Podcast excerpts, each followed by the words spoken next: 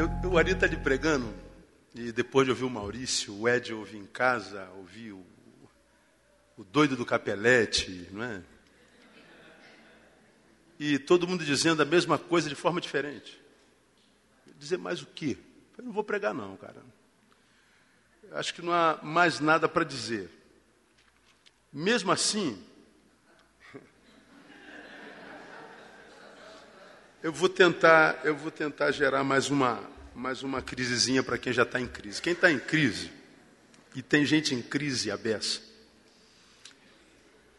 e essa é a função da palavra de, de Deus mesmo. A, a palavra de Deus só tem uma função que é dupla: consolar os atribulados e atribular os consolados. O cara está atribulado, ela consola. Está consoladão demais, ele atribula.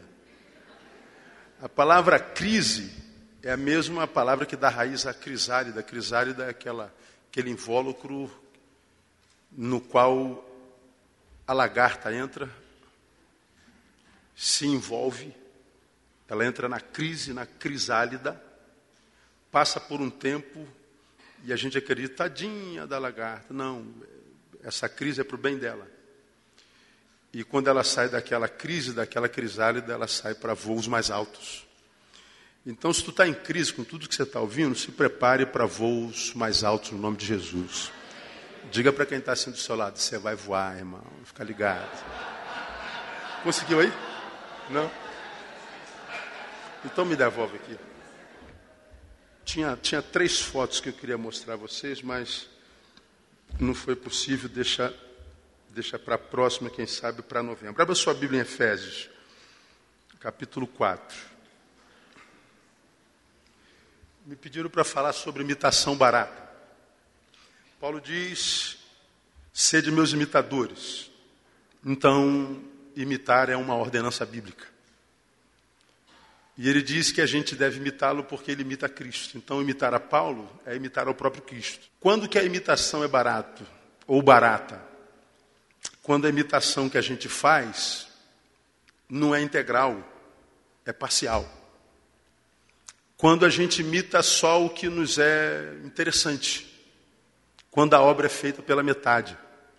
Aí, para a gente pensar nessa obra feita pela metade, eu vou ser bem breve, acho que eu não gasto os 40 minutos. Eu queria pegar Efésios capítulo 4, que, para a qual Paulo escreve, uma igreja que estava numa cidade muito próspera, naquela ocasião, até o primeiro século, a segunda maior cidade da Ásia, perdendo só para Roma, que era a capital do império. Uma igreja até então pujante, Paulo escreve uma carta aí no capítulo 4. Ele deixa explícito uma coisa muitíssimo interessante para mim, que está na Bíblia, desde que a Bíblia é Bíblia, mas eu só fui reparar agora. Ele, no versículo 20, uh, ah, diz assim: Mas vós não aprendestes assim a Cristo, se é que o tendes ouvido, e neles fostes gerados, fostes ensinados como está a verdade em Jesus que quanto ao trato passado vos despojeis do velho homem que se corrompe pelas concupiscências do engano. Aí ele começa, e vos renoveis no espírito da vossa mente, e vos revistais do novo homem, que segundo Deus é criado em verdadeira justiça e santidade. Por isso, ele começa os conselhos. Deixar a mentira, falar a verdade a cada um com o seu próximo, porque somos membros uns dos outros. Irai-vos, mas não pequeis. Não se põe o sol sobre a vossa ira, não deis lugar ao diabo. O que furtava, não furte mais. Trabalhe fazendo com as mãos o que é bom, para que tenha o que repartir com o que tiver necessidade. Não ceda a vossa boca nenhuma palavra torpe, só que for boa para promover edificação, para que dê graça aos que ouvem. E no 30 termino, e não entristeçais o Espírito Santo de Deus, no qual estáis selados para o dia da redenção. Há um negócio aqui muito interessante, que, que eu queria compartilhar com os irmãos bem rapidinho, vou ficar só num tópico de um sermão. Paulo diz assim: ó, se a mente de vocês for renovada, andem como quem teve uma mente renovada. E ele começa a falar de, de, de frutos comportamentais. Ele diz: bom, é, não mintam mais. Deixa a mentira, fale a verdade. Para com isso, deixa de ser mentiroso. Quando vocês se irarem, porque a ira é um sentimento humano, não há como não passar por ele, dominem essa ira.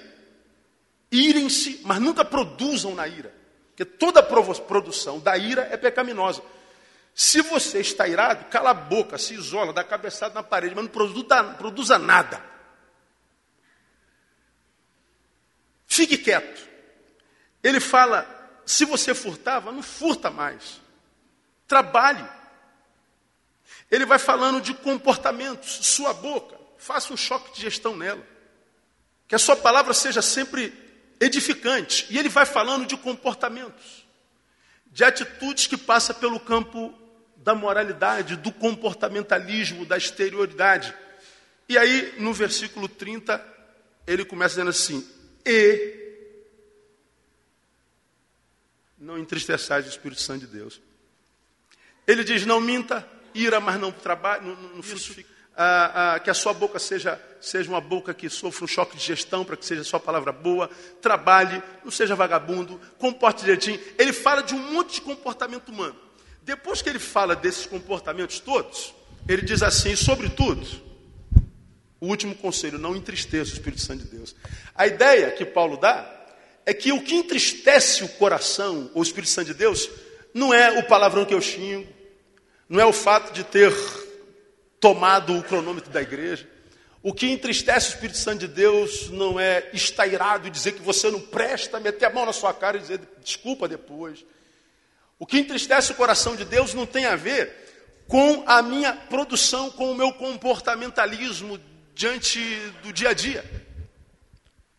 Ele diz: o teu dia a dia, o teu comportamento, a tua condição moral, né, reedita. E não só isso, e depois que você fizer isso, um último conselho: não entristeça o Espírito Santo de Deus. Pô, se não é o meu comportamento, a minha, a minha condição moral que entristece o coração de Deus, o que, que entristece o coração de Deus? Quando a gente fala de imitação barata, a gente está falando de um tipo de evangelho que se prega, que alcança só o lado comportamental do ser humano, mas que não atinge a subjetividade dele. Ed falou sobre isso, o Cunha acabou de falar sobre isso, o, o, o Ari está falando sobre isso desde sempre, Capelete falou sobre isso a necessidade do fruto, mas nesse contexto, Paulo vem e diz: é muito legal quando você tem essa relação com, com a fé que mexe com o teu comportamento. E deve ser assim mesmo. Mas não é só com o teu comportamento que o Espírito Santo mexe.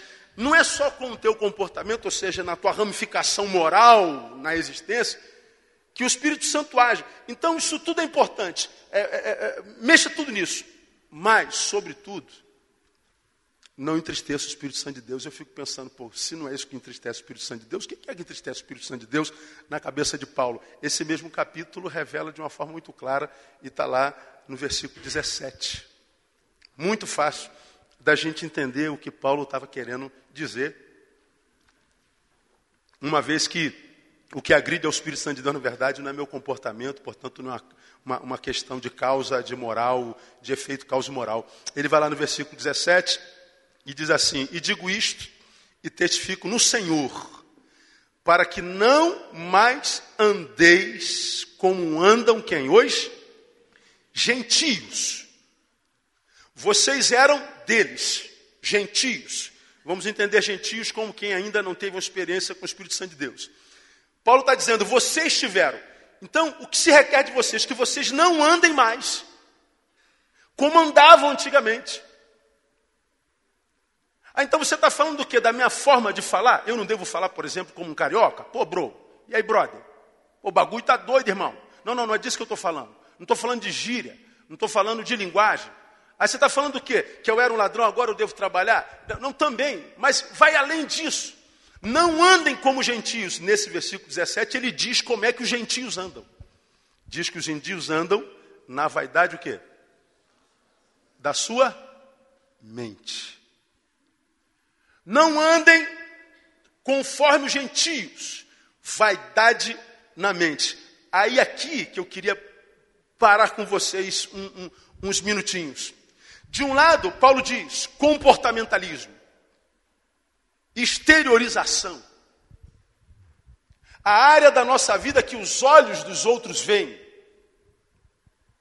Mas Paulo está dizendo, embora isso seja importante, o que entristece a Deus é o que acontece dentro. Tem a ver com a sua mentalidade, tem a ver com a sua visão, tem a ver com a sua interioridade. Como quem diz: olha, o Deus que vocês servem não se relaciona a priori com aquele ser que vocês são quando tem gente olhando para vocês. O Espírito Santo de Deus se relaciona com aquele ser que vocês são quando não tem ninguém olhando para vocês. Quem vocês são quando não tem olhos sobre vocês? Porque é com esse que ele se relaciona. Porque eu posso adestrar meu comportamento, como Ari falou sobre adestramento discipulado. Eu posso lutar para que eu, eu, eu coordene meus atos. Mas ele está dizendo, não é sobre tudo isso que agride o espírito, mas são as suas interioridades. E ele está dizendo, não andem mais como andam os gentios. Quando você conhece a Jesus de fato, de verdade, e o Ari acabou de pregar sobre isso aqui, a primeira coisa que vai ser mexida em você é a mente. Na vaidade da mente. Agora, olha o que é interessante. Vaidade da mente, literalmente é futilidade de sentidos. Alford, quando leu esse texto, ele interpretou assim: um desperdício de todas as faculdades racionais em torno de temas indignos. Andar na vaidade da mente é ter uma mente com a capacidade de criação imensa, com uma capacidade de produzir para a glória de Deus e para o seu reino, de abençoar, de se envolver com projetos grandes e tremendos que podem impactar a sua geração. E a despeito de ter essa mente toda, não usar essa mente para absolutamente nada. Desperdício da faculdade mental. Mente pequena, futilidade. A palavra aqui é a palavra mataiotete, futilidade, uma mente fútil. O que agride ao Espírito Santo de Deus não é o que eu fiz no campo da moralidade, mas o que eu faço no campo da criatividade, no campo da minha mentalidade. Aí eu me lembro de Mário Quintana, que é meu predileto, faço uma, uma, uma analogia. Mário Quintana, quando falando sobre analfabetismo, ele, ele disse uma frase muito interessante: analfabeto não é quem não sabe ler. Analfabeto é quem sabe ler e não lê. Eu achei brilhante. Você sabe ler? Sei. Por que, que não lê? Qual é a diferença de você e aquele que não sabe ler de fato de verdade? Nenhuma. Então, na cabeça do Quintana, o analfabeto é aquele que tem a possibilidade da leitura e não usufrui disso. Aí eu faço analogia. Quem é o débil mental? O que não tem as suas faculdades mentais sobre o controle? Ou aquele que tem as suas faculdades mentais sobre o controle e não as usa para um objetivo edificante? A gente ouve falar sobre a crise da igreja evangélica brasileira, em todo canto que vai, quando eu estive aqui no, no Missão na íntegra, bem pouco tempo atrás, eu falei que não há um lugar nesse país, nenhum congresso, nenhuma igreja, no qual a gente vai, em qualquer canto, em que nós estejamos conversando em off, que a gente ouve alguém falando bem da igreja. Alguém satisfeito com a igreja, orgulhoso com a igreja vibrando pelos caminhos pelos quais a igreja tem trilhado, aquilo no que a igreja tem se transformado. A gente não vê mais o, o, o senso de, de, de, orgulho de fazer parte da igreja, exatamente porque a igreja está se tornando, está se tornando. Uma igreja doente, a gente pergunta qual é o problema da igreja? Bom, Paulo diria: o problema da igreja é mental. A igreja está com um problema mental. Vaidade na mente. Seus projetos não são grandes, seus projetos não são úteis, são fúteis. Uma das fotos que eu ia mostrar para vocês, É uma foto que circula pela mídia, que tem duas, uma, uma, uma imagem com duas fotos. Do lado de lá tem dois homens se beijando. Do lado de cá tem um africano, um menino, uma criança, pele e osso. Pele e osso. Morrendo gradativamente por falta de ausência do básico. E aí, embaixo dessa imagem, está dito assim: o que me causa indignação é que tem muita gente preocupada muito mais com a primeira imagem do que com a segunda. Hoje, nós vemos a igreja preocupado, preocupada com a causa homossexual, mas a gente não vê a igreja preocupada com a causa da fome. Se nós, com o espaço que temos na mídia, lutássemos contra a fome, contra a injustiça social, contra esse estado degradante no qual se encontra a saúde brasileira, onde a gente vai e não tem, não tem band-aid para cuidar das pessoas, não tem maca, e a gente paga caro por aquilo ali. A gente vê gente morrendo por ausência do, do estritamente básico. A gente vê a dignidade humana sendo confrontada, o ser humano sendo humilhado, tratando como sendo tratado como nem bicho deveria ser tratado mas a gente não vê uma voz se levantando contra esse estado degradante como o ser humano tem sido tratado. Mas a gente, quando vai para a mídia, a gente está preocupado com a causa homossexual. Queremos o nosso direito de poder criticá-los. Vocês estão roubando de nós o direito da discordância. Isso toma uma realidade nacional, mundial, porque a igreja evangélica está se levantando contra o seu direito de criticar. Nós estamos lutando pelo nosso direito, mas a igreja não usa a mesma criatividade, inteligência, capacidade de, de, de gestão, de aglomeração para lutar contra a causa do necessitado.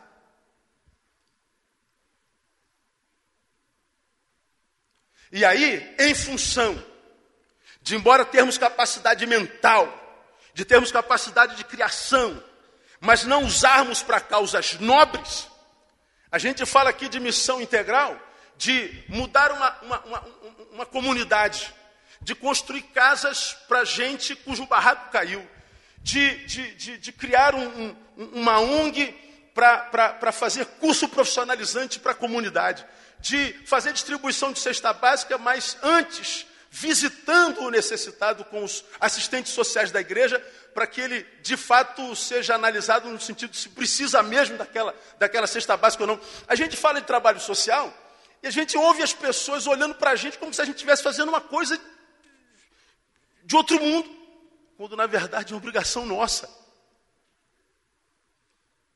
O Espírito Santo, ele diz assim: o que me ofende é ver pessoas abençoadas com a mente de Cristo, e ao mesmo tempo ver essa mente utilizado ou utilizada para nada.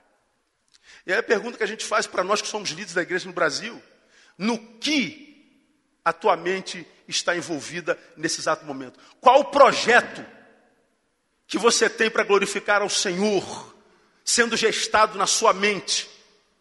O que você tem feito com a capacidade, com os dons, com o talento, com a capacidade de criação que Deus te deu. Ah, pastor, no momento eu não estou envolvido em causa nobre nenhuma. Mas eu sou alguém completamente ocupado com a igreja local. Se a gente está ocupado com a igreja local, mas não tem causa nobre nessa mentalidade, nesse projeto, nós estamos em pecado.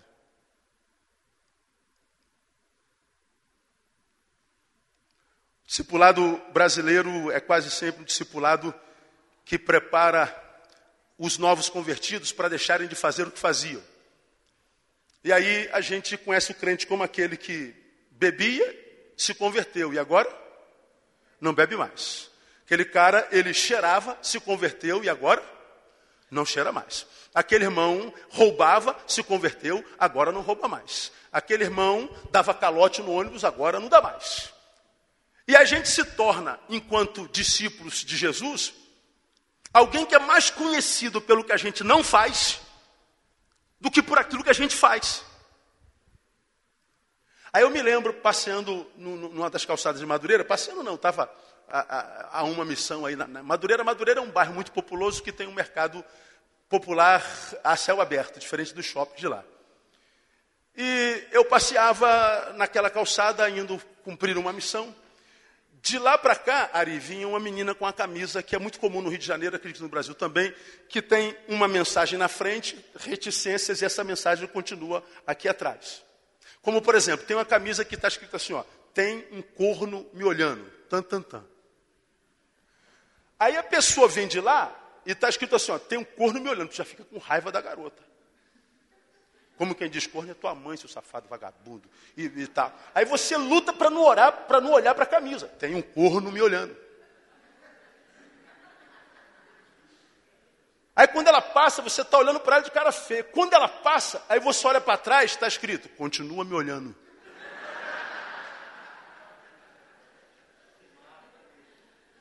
Aí ganha uma facada, não sabe por que foi, de onde veio o tiro. Não é verdade? Tem muito disso no Rio de Janeiro. Vinha eu, eu me lembro disso como se fosse hoje. Olha a camisa da menina. Não bebo, não fumo, não jogo. Não transo, não dou calote. Tan, tan, tan. Ah, já sei que é. Aí é mole. Não bebo, não fumo, não jogo, não transo, não dou calote. Já sei o que está escrito atrás. Nasci de novo. Sou de Deus. Sou uma nova criatura. E ela vem, diferente da primeira camiseta, a gente quase dá um risinho. Eu também não bebo, não fumo, não jogo, não Jesus me transformou, mudou minha vida, nasci de novo. Quase da paz do Senhor, Senhor, paz do Senhor, irmão. Não bebo, não fumo, não jogo, não transo, não calunio, não dou calote. Quando ela passa, está escrito assim, ó, morri.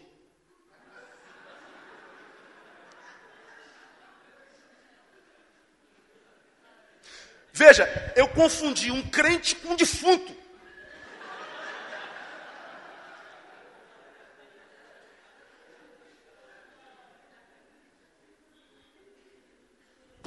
Fácil confundir isso? Porque a vida do discípulo de Jesus não se manifesta a priori, a priori pela sua abstinência do que fazia, mas pela nova perspectiva dos seus feitos. A gente não bebe, não fuma, não cheira, não transa, não joga. O bom católico também não faz isso. O Hare Krishna muito menos. O islâmico nem pensar. E daí? Porque a palavra diz que deixe o ímpio o seu caminho, mas se volte ao Senhor. Não é só uma ação, desculpe o neologismo, deixativa. Mas é uma ação insertiva. Eu deixo o mau caminho, mas me volto para o Senhor. De modo que o meu testemunho será o diferente do testemunho dos maiorias dos testemunhos que a gente ouve na igreja evangélica. Irmãos, vou dar meu testemunho. Eu roubava eu matava. Eu se prostituía. Aleluia. E ele vai contando a desgraça toda. Eu era matador, eu estuprava, eu comia o coração da pessoa que eu matava. E a gente fica assim, quase vomitando em, em ver a história da pessoa. Mas eis que num determinado momento o cara diz assim: Mas aleluia, o Senhor entrou na minha vida. A igreja vem abaixo.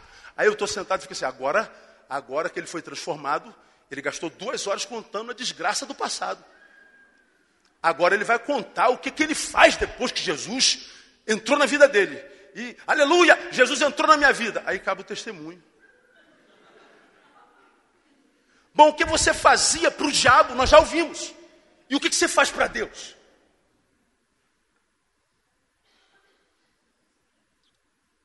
Como diácono da minha igreja, Fizeram um culto de 50 anos. E começaram os testemunhos. Esse irmão é uma benção. Conheço há 50 anos. Nunca vi falar mal de ninguém. Nunca vi falar, fazer mal para ninguém. Nunca vi matar uma mosca. Esse irmão é incapaz de produzir o mal na vida de qualquer um. Esse irmão é uma benção. E eu ouvi uma hora do quanto esse irmão não faz mal a ninguém. E a minha pergunta foi: e bem, fez para quem? Não, bem também não fez para ninguém. Então é um diácono porcaria.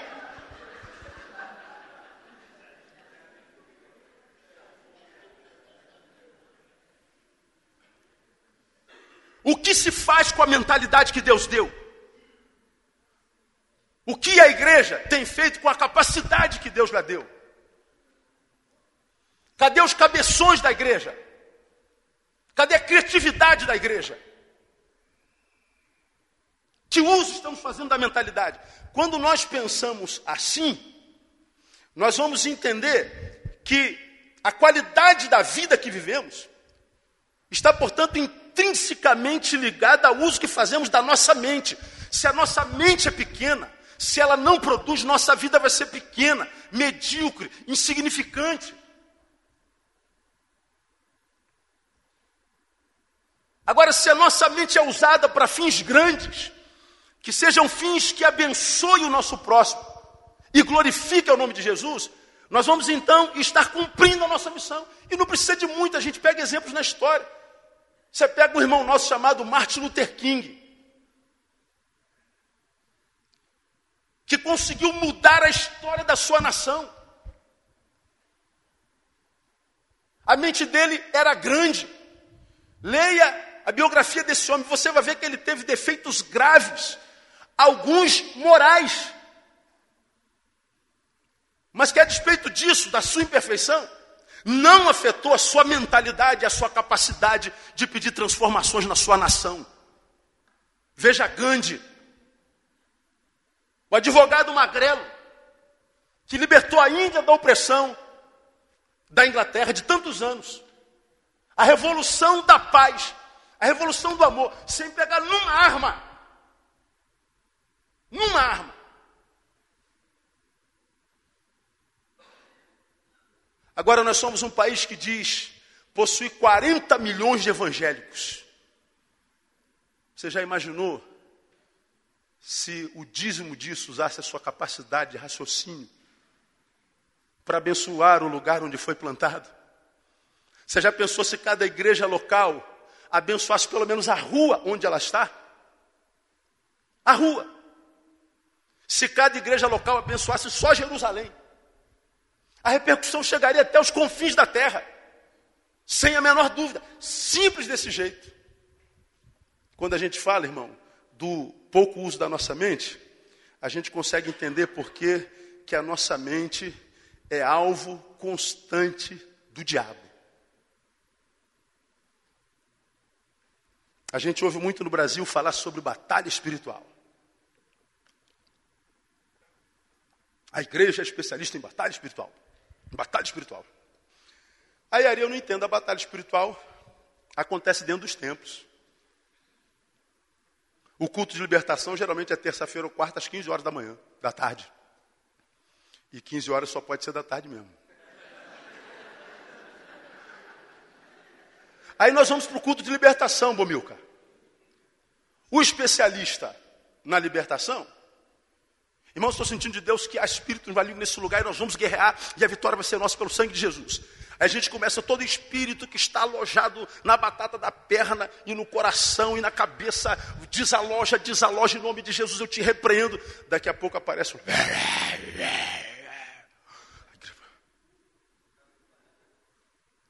Aí traz o caboclo com um demônio no corpo para a igreja, para o púlpito. Diz teu nome. Endereço, profissão, quem te mandou? Entrevista o demônio. Depois que faz o show pirotécnico, comigo, em nome de Jesus, tá. Hein? O quê? O que foi? Onde estou? Está vendo, igreja? O poder de Deus. Aí eu fico pensando na minha maluquez. Imagine que você seja um demônio. É só imaginação. Ou não.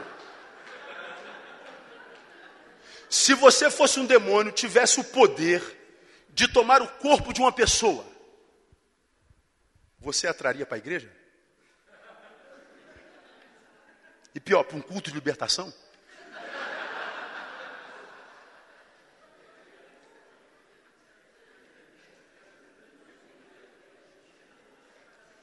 Agarrei você. Vamos para a igreja. Manda demônio desse para minha igreja lá, porque é uma bênção, irmão. Isso é um demônio convertido.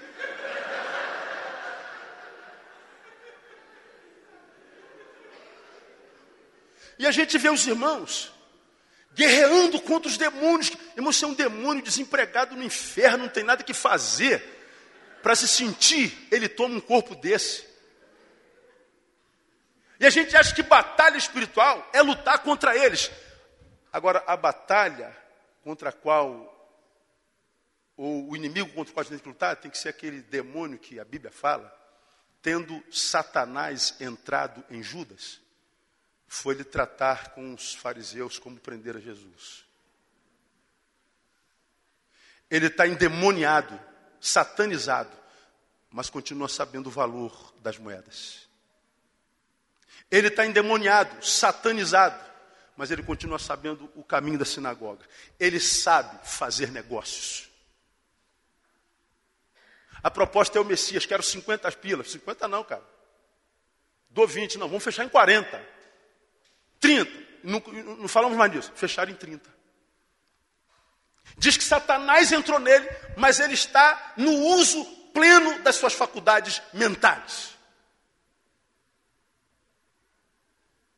Ele sai do tempo.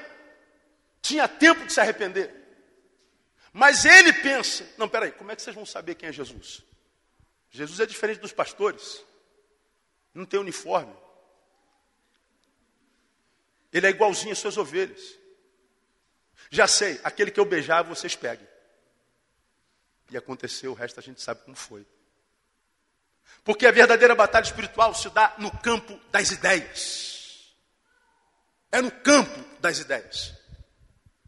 Satanás, quando quer interromper o caminho de uma igreja pujante, é lá que ele vai, é na mentalidade. Por isso que a Bíblia diz em 2 Coríntios capítulo 11, versículo 3, corrompidos os vossos pensamentos, a vossa mente, e se apartem da simplicidade do Evangelho. Esse texto vale a pena ler? Nosso tempo está tá, tá, tá quase chegando ao final. Veja 2 Coríntios capítulo 11, que coisa interessante. Versículo 1, 2 e 3. Quisera eu me suportasseis um pouco na minha loucura, Suportai-me, porém, ainda, porque estou zeloso de vós com o zelo de Deus, porque vos tenho preparado para vos apresentar como uma virgem pura ao marido, a saber, a Cristo. Mas temo que, assim como a serpente enganou Eva com a sua astúcia, assim também sejam de alguma sorte corrompidos os vossos pensamentos, vossa mente, e se apartem da simplicidade que há em Cristo Jesus. Lá no Éden, a trama do diabo era a mesma: mudar a mentalidade de Eva. Hoje é a mesma coisa. A gente vai deixando a simplicidade do Evangelho. Como nós falamos no fórum de manhã, que para mim foi maravilhoso. O Evangelho é tão simples, tão simples, que a gente não acredita que seja só isso. E a gente diz: vou dar uma ajudinha para Jesus, para ficar, ficar mais bonito aí um pouquinho. Vamos enfeitar um negócio, um negócio aí. Trabalhar estética. Não. É uns aos outros.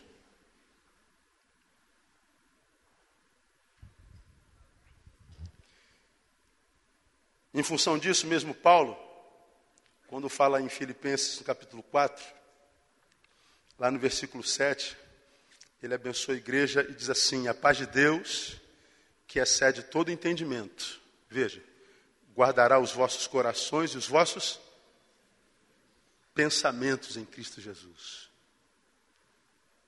Guarda a nossa razão, nosso sentimento, nossa mentalidade. Porque é exatamente isso que o diabo quer embotar. A minha tristeza é perceber que a igreja me parece ter se tornado um lugar onde a gente treina as pessoas para se darem bem.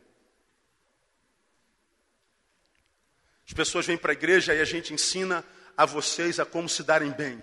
Deus tem uma bênção para vocês. Deus vai mudar a vida de vocês. Deus vai restituir você. Deus vai eh, você. Deus vai você. E Deus vai você. Um evangelho no qual Deus trabalha para mim. Quando o evangelho é a capacitação de Deus para que eu trabalhe para Ele. Como ele é uma entidade que não tem carência de nada, ele diz: serve ao teu próximo. Porque quando você der água ao sedento, pão ao faminto, vestiu nu, quando você cobriu que está com frio, visitar lá o enfermo e o, e o preso, então você vai estar tá fazendo para mim. É só isso. Estou dizendo a mesma coisa que todo mundo disse todos esses dias aqui. Vivemos para glorificar o nome de Jesus. Vivemos para honrar o nome de Jesus. E a gente acredita que honrar o nome de Jesus é deixar de fazer um monte de coisa que a gente fazia. E na cabeça de Paulo, é, glorificar Jesus é só usar as faculdades mentais e a capacidade de criação para abençoar alguém. Não entristeçar o Espírito Santo de Deus, como? Na vaidade da sua mente. Na futilidade da sua mente. Na inutilidade da sua mente. Ele está falando do uso das nossas faculdades mentais. E esse texto a gente poderia ir mais, mais adiante no, no, nesse capítulo 4. Nós lemos o versículo 17, onde ele diz: E digo isto, testifico no Senhor, para que não mais andeis como os gentios, na vaidade da sua mente. Ele fala entenebrecidos no entendimento. Portanto, ele fala de ignorância. Um povo que não entende, um povo que não conhece, o povo que não absorve sabedoria. A gente dá uma voltadinha lá para Oséias. A gente vai ver o Senhor dizendo assim: O meu povo está sendo destruído. Porque ele falta o quê? É meu povo? É. Mas está sendo destruído? Tá. Por quê? Falta unção? Não, tem muita unção rolando no Brasil. Falta poder? E, pelo amor de Deus, fogo demais. E conhecimento? Nenhum. Então, com fogo, com unção, com poder, mas tudo isso, sem diretriz, sem conhecimento, o meu povo é destruído. É fácil exemplificar isso muito, muito fácil. Imaginemos que aqui tem uma carroça, tem um, tem um burro lá puxando, tem uma carroça aqui, eu estou em cima. Quem tem mais poder? O homem que está em cima tocando a carroça ou o burro que está puxando? Quem é mais forte? É o burro. Mas quem é que está puxando? É o burro. Por quê? Porque quem está em cima tem entendimento. Por isso que o texto diz, a Bíblia diz que não é dos fortes a vitória. Não tem a ver com força, tem a ver com capacidade. Tem a ver com o uso das nossas faculdades mentais. Tem a ver com a questão do conhecimento. A gente tem que ensinar o nosso povo a pensar. Para mim, o maior, a maior, maior obrigação, a, a, a principal função de um líder de igreja hoje é ensinar o povo a pensar a caminhar com as próprias pernas. Eu, eu vou parar por aqui, o nosso tempo acabou, exatamente agora zerou. E eu queria deixar o desafio para vocês. Pastor, como é que como é que a gente faz? Bom, Paulo, Paulo continua ensinando a gente. Pastor, eu me identifico com isso aí. Eu, eu sou só um repetidor. Eu recebi um cajado e vou repetindo que os meus antepassados fizeram. Não creio nada novo. Porque quando eu tentei fazer algo novo, os antigos se levantaram e os fundadores da igreja estão se removendo no túmulo. Eh, morram de novo.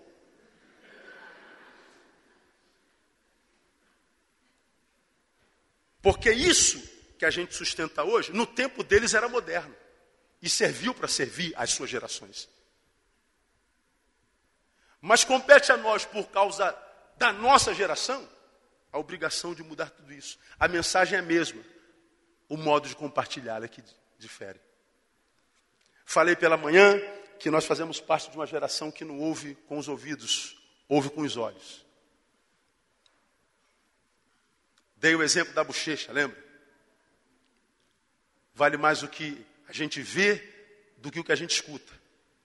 Está na hora dessa multidão de crentes no Brasil, calar a boca e começar com as obras o amor de Deus.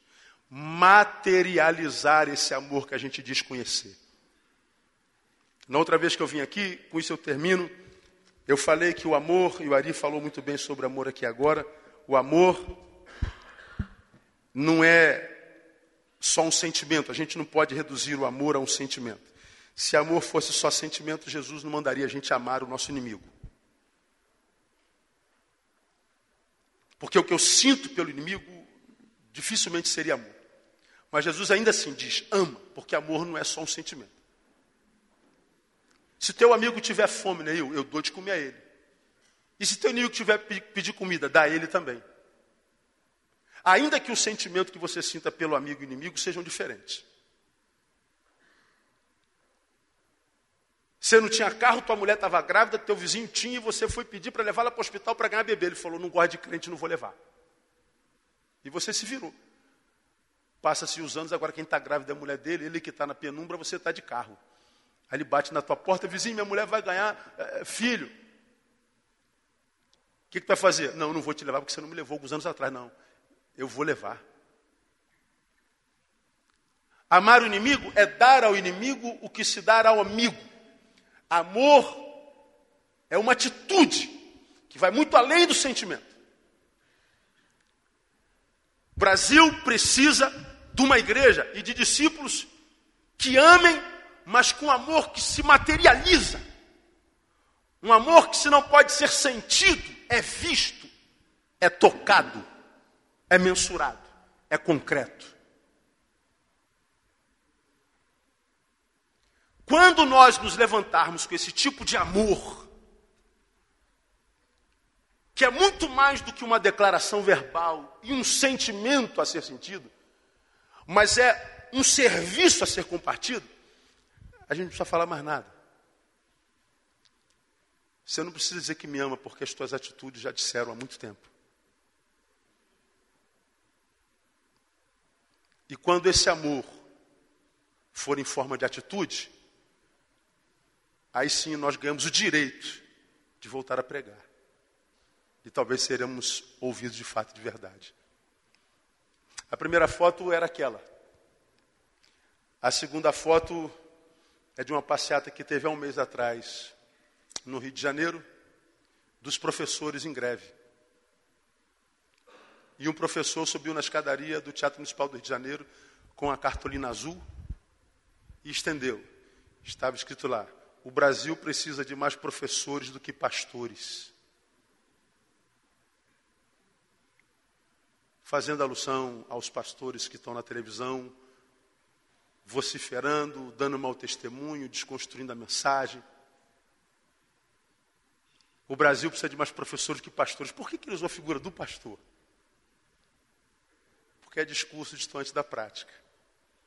Então, irmão, se a gente pretende mudar a nossa nação, se a gente pretende salgar essa nação, se a gente pretende ser canal de Deus para essa nação, nós temos que trabalhar muito, mas muito a nossa mentalidade. Temos que trabalhar o nosso forma, nossa forma de pensar, nossa forma de analisar, de estudar. E aí eu terminaria com uma, com uma frase de George, George Bernard Shaw, que diz assim: é impossível progredir sem mudança. E aqueles que não mudam suas mentes não podem mudar nada. E quando a gente fala em mudança, em transformação, a gente não tem como não lembrar de Paulo em Romanos capítulo 12. Rogo-vos, pois, irmãos, pela compaixão de Deus, que apresentei os vossos corpos como sacrifício vivo, santo, agradável a Deus, que é o vosso culto racional. Ele diz para que experimenteis qual seja a boa, santa, agradável, perfeita vontade de Deus. E ele fala de transformação de mente. Não vos conformeis a este mundo, século, mas transformai-vos. Como? Pela renovação da vossa mente. Ele não diz para eu mudar o século, ele diz para que eu me mude. Para que eu me transforme naquilo que eu quero ver reproduzido neles. E essa transformação se dá pela renovação da mente. Que Deus nos abençoe.